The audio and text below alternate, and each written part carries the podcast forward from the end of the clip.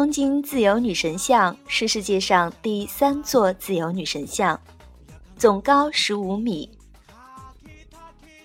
自一九九八年四月开始，日本政府举办了为期一年的法国年活动。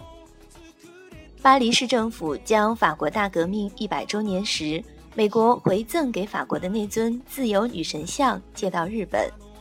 安置在东京台场展出，受到日本民众的热烈追捧。展出结束后，原平返回法国，留下日本人民的深深叹息。于是，日本政府于一九九九年三月提出了复制自由女神像，为法国年留下永远纪念的想法。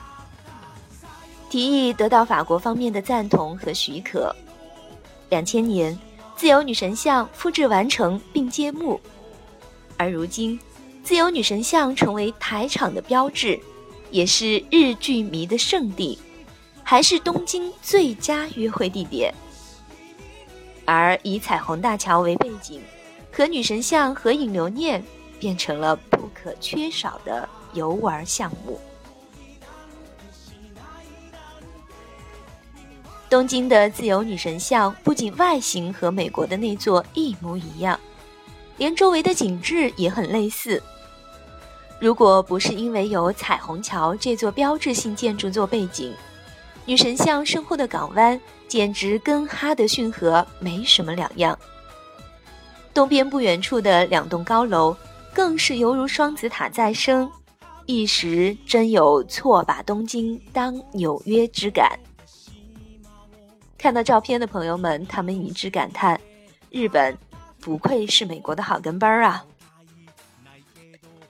虽然东京自由女神像的来历与美国没有必然关联，但它仍不失为日美特殊关系的一个象征。在横滨市中心，还可以见到一处为纪念1854年在此缔结的日美和亲条约而修建的小广场。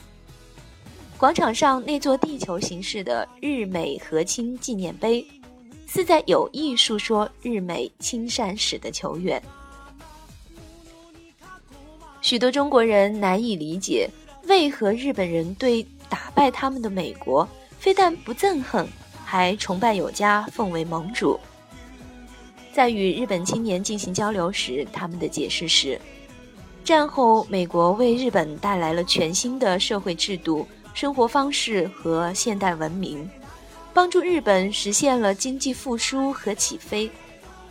他们的父辈从孩提时代起接触到的就是美国的糖果、电影、音乐。美国是先进和时髦的代名词，这种观念又传给了他们的下一代。在很长一段时间里，在日本人的概念里，外国就是美国。一位日本青年说：“